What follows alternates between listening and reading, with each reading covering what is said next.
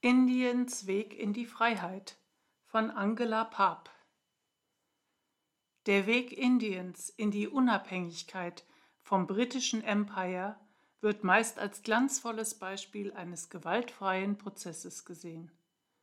In der Tat schafften es der Indische Nationalkongress und Mohandas Karamchand Gandhi in einer Doppelstrategie von politischem Wirken und Mobilisierung der Volksmassen zu gewaltlosem Widerstand, den Rückzug der Briten zu erwirken, der Indien 1947 die Freiheit, aber auch die Teilung brachte. Die Briten waren nicht die einzigen Fremdherrscher der jüngeren indischen Geschichte. Vielmehr lösten sie schleichend die Herrschaft der muslimischen Mogule ab. Von 1526 bis 1858 hatte sich Indien, und zwar bereits zum zweiten Mal, unter muslimischer Herrschaft befunden. Die muslimischen Eroberer und diejenigen Inder, die zum Islam konvertierten, bildeten in diesem Reich die herrschende Klasse. Als dann ab 1601 die britische Ostindien-Kompanie mit Privilegien der englischen Königin ausgestattet, die Seewege für den Indienhandel groß aufzog und Handelshäuser auf dem Subkontinent gründete, begann bereits eine langsame Machtverschiebung hin zu den Briten. Nach und nach etablierten sie eine Militär- und Zivilgerichtsbarkeit, führten Krieg gegen Aufständische, zwangen Indien harte Handelsbedingungen auf und begannen auch die vorhandene Verwaltung auszubauen und zu übernehmen. Wiederholte Aufstände der Inder führten dazu, dass Großbritannien der British East India Company 1833 ihr Handelsmonopol entzog, wodurch sie wieder zu einer reinen Handelsgesellschaft wurde. Im Jahr 1858 verlor die Kompanie ihre Verwaltungsfunktion endgültig an die britische Regierung und Queen Victoria wurde Kaiserin von Indien. In all dieser Zeit gab es immer wieder Aufstände und Unabhängigkeitsbestrebungen. Dass das Land von den Briten ausgepresst wurde, dass Textilien aus britischer Industrieproduktion die indische Textilproduktion quasi vernichteten, dass die zunehmende Armut zu großen Hungersnöten führte, bewies gleichsam die Unrechtmäßigkeit der britischen Herrschaft über Indien. Zugleich war es in der Zeit, in der Indien Kronkolonie war, ein Bestreben der Briten gewesen, genügend Inder einer guten englischen Bildung zuzuführen, damit sie in der Verwaltung eingesetzt werden konnten, weil man unmöglich alle wichtigen Posten mit Menschen aus dem Mutterland besetzen konnte. So schickten die Familien der indischen Oberklasse ihre Söhne auf gute englische Colleges, in denen sie mit den Idealen der europäischen Kultur in Berührung kamen, universellen Idealen, in deren Genuss sie selbst jedoch nicht kommen sollten, und das umso weniger, wenn sie nach ihrer Heimkehr nach Indien ihre verantwortungsvollen Tätigkeiten aufnahmen und dennoch als minderwertige Rasse behandelt wurden. So zogen sich die Briten eine Klasse von Salonrevolutionären heran, die den indischen Nationalkongress INC 1885 und die Muslimliga 1906 gründeten. Zunächst machtlose Debattierclubs, die anfangs nur Resolutionen erarbeiteten und der kolonialen Administration vorlegen konnten, und erst nach dem Ersten Weltkrieg wurden sie als politische Parteien zugelassen und sukzessive an der Regierung des Landes beteiligt. Mohandas Karamchand Gandhi 1869 bis 1948, der von seiner Familie nach London zum Jurastudium geschickt worden war, entdeckte eben dort den Pazifismus und den Vegetarismus, las die Bhagavad Gita und beschäftigte sich mit Buddhismus, Islam und Christentum. Von ihm ist die Aussage überliefert, wenn Gott Söhne haben konnte, dann waren wir alle seine Söhne.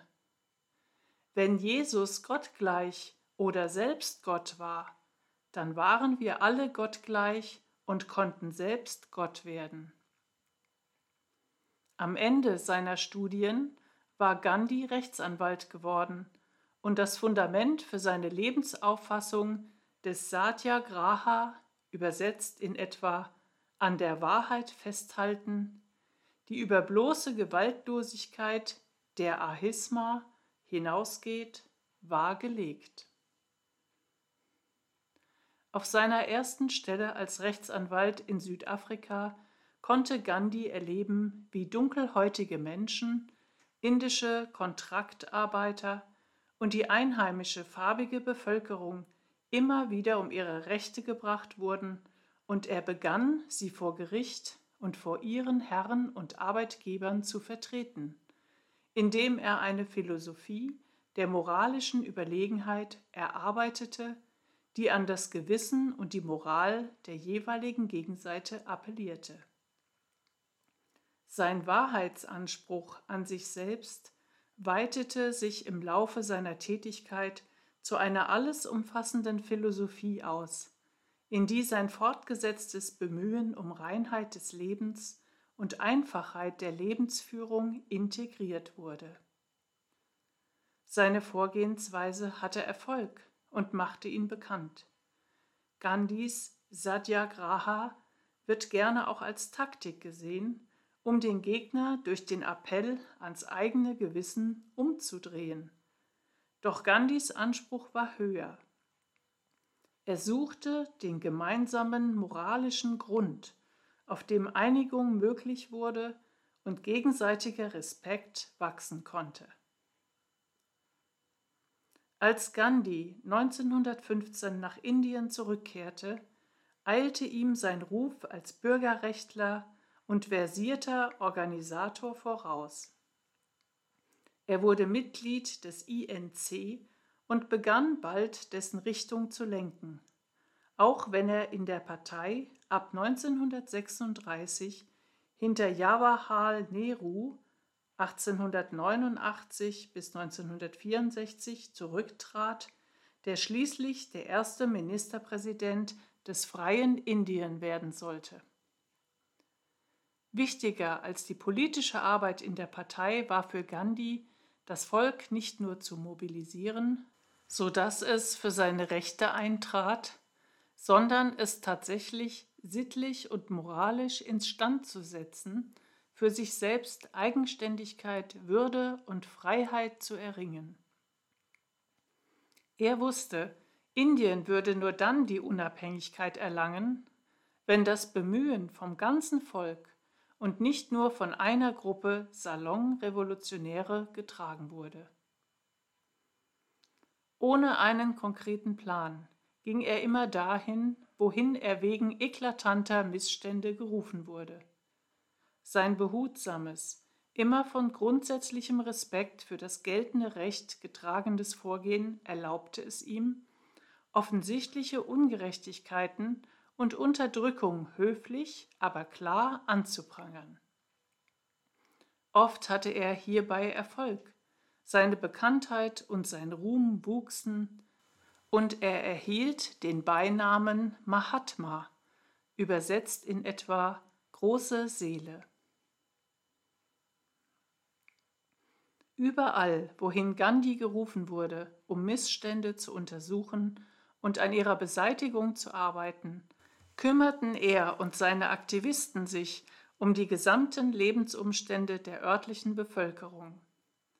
Das führte dazu, dass sie der Landbevölkerung Grundsätze der Hygiene und der gesunden Ernährung beibrachten, dass sie in den Dörfern die Brunnen reinigten und Schulen bauten.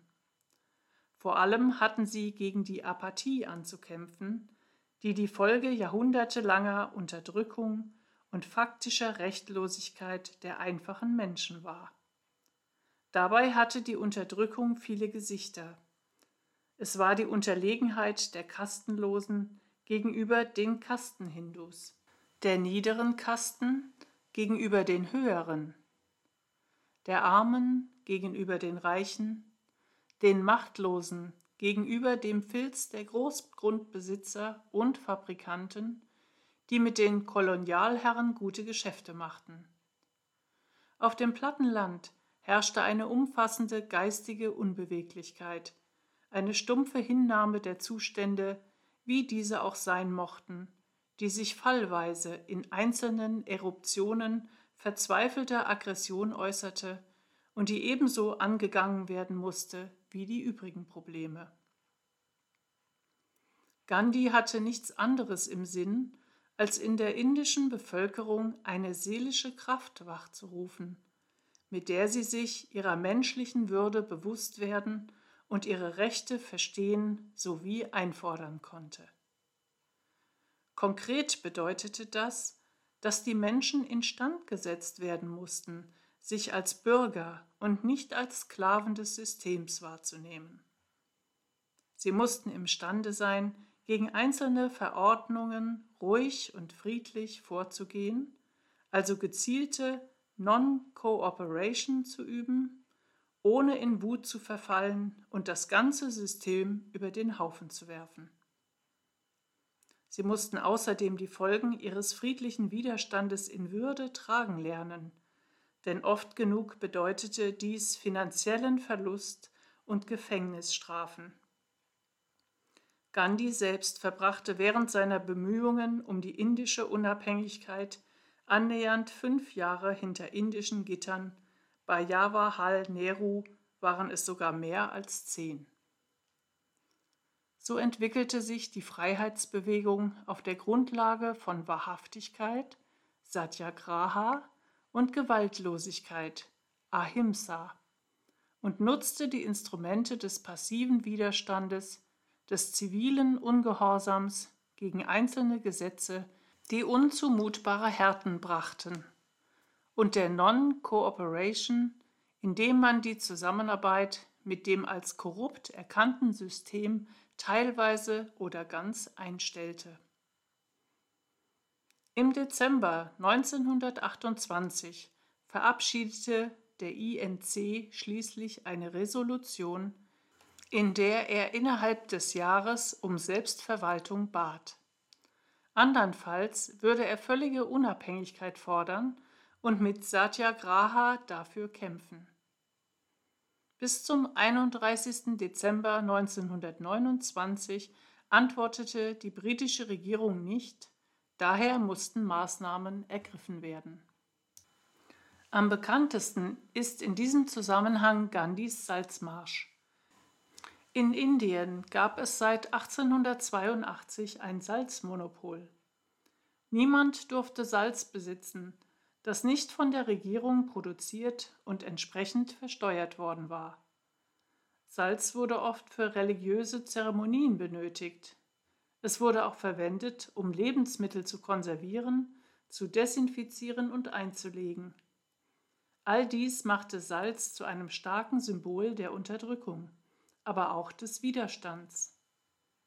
Dagegen ging Gandhi vor, indem er sich mit einer wachsenden Gruppe von Anhängern am 12. März 1930 auf den 240 Meilen langen Weg von seinem Sabarmati Ashram in Ahmedabad zum Arabischen Meer in Dundee machte. Als Gandhi am Morgen des 6. April 1930 am Strand von Dundee ankam, hob er einen Klumpen Salz auf und hielt ihn hoch. Dies war der Beginn eines landenweiten Boykotts der Salzsteuer, denn die Inder lernten, aus Meerwasser selbst Salz herzustellen. Gandhi persönlich brachte diese Aktion einen Gefängnisaufenthalt von circa acht Monaten ein. Nicht alle Widerstandsaktionen blieben friedlich.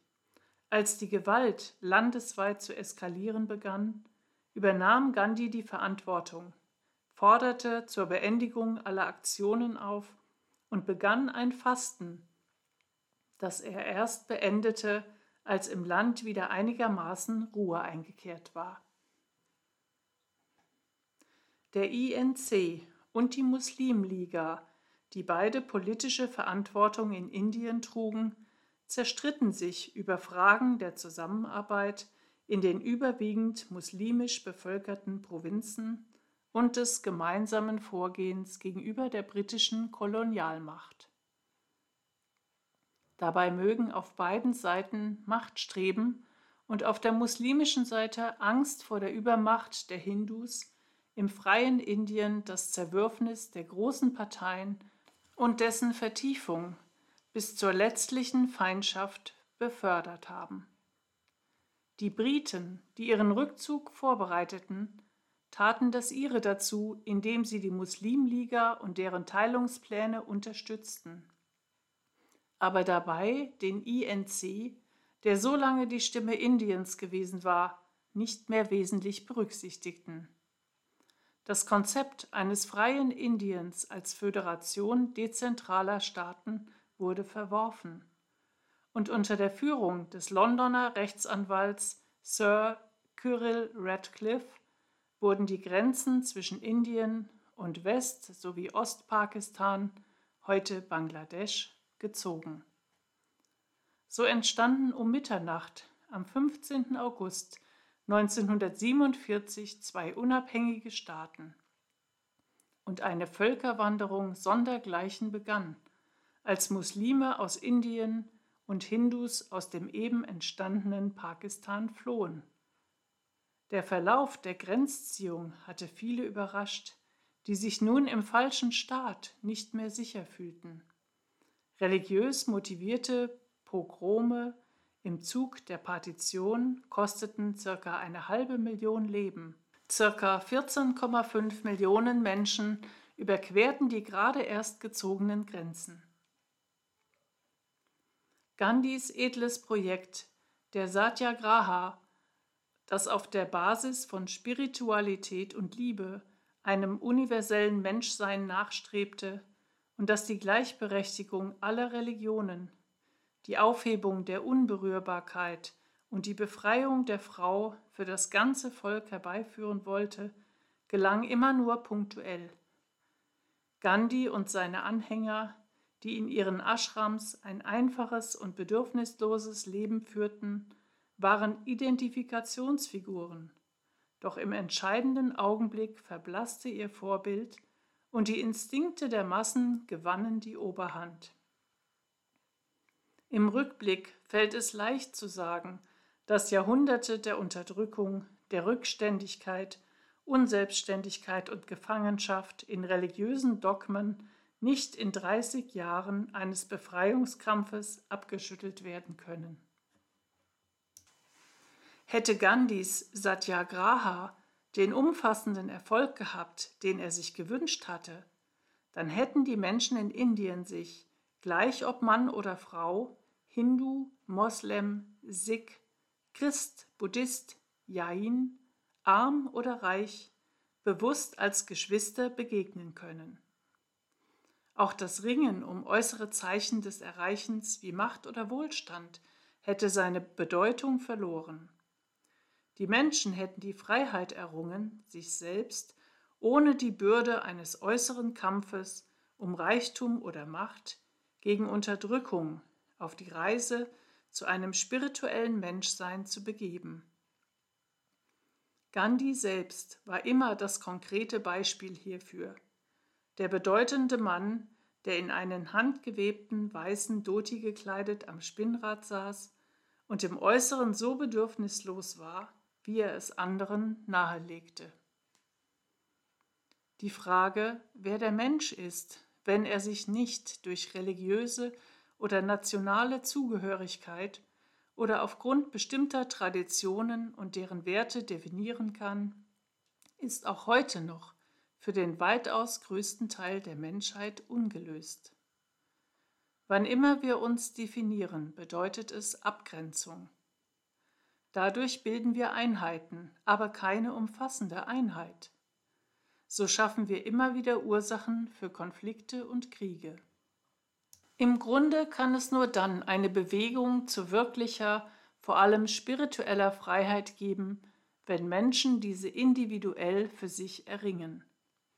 Der Umsturz, den Menschen auf diesem Weg im Innern erleben, ermöglicht dann den Wandel im Äußeren. Jede Freiheitsbewegung, die einen spirituellen Aufbruch beabsichtigt, muss auf der individuellen Bemühung aufbauen. Wenn genügend Menschen sich von einem Denken der Abgrenzung und vom Machtstreben verabschieden, können auch Parteien und Staaten neue Wege finden. Letztlich finden sich bei Gandhi und Nehru spirituelles Streben, aber auch politisches Taktieren, selbst wenn man beiden zugute halten muss, dass sie die Entfremdung und den schließlichen Bruch mit der Muslimliga und vor allem die Teilung nicht wollten. Das ihre haben sie dennoch dazu beigetragen.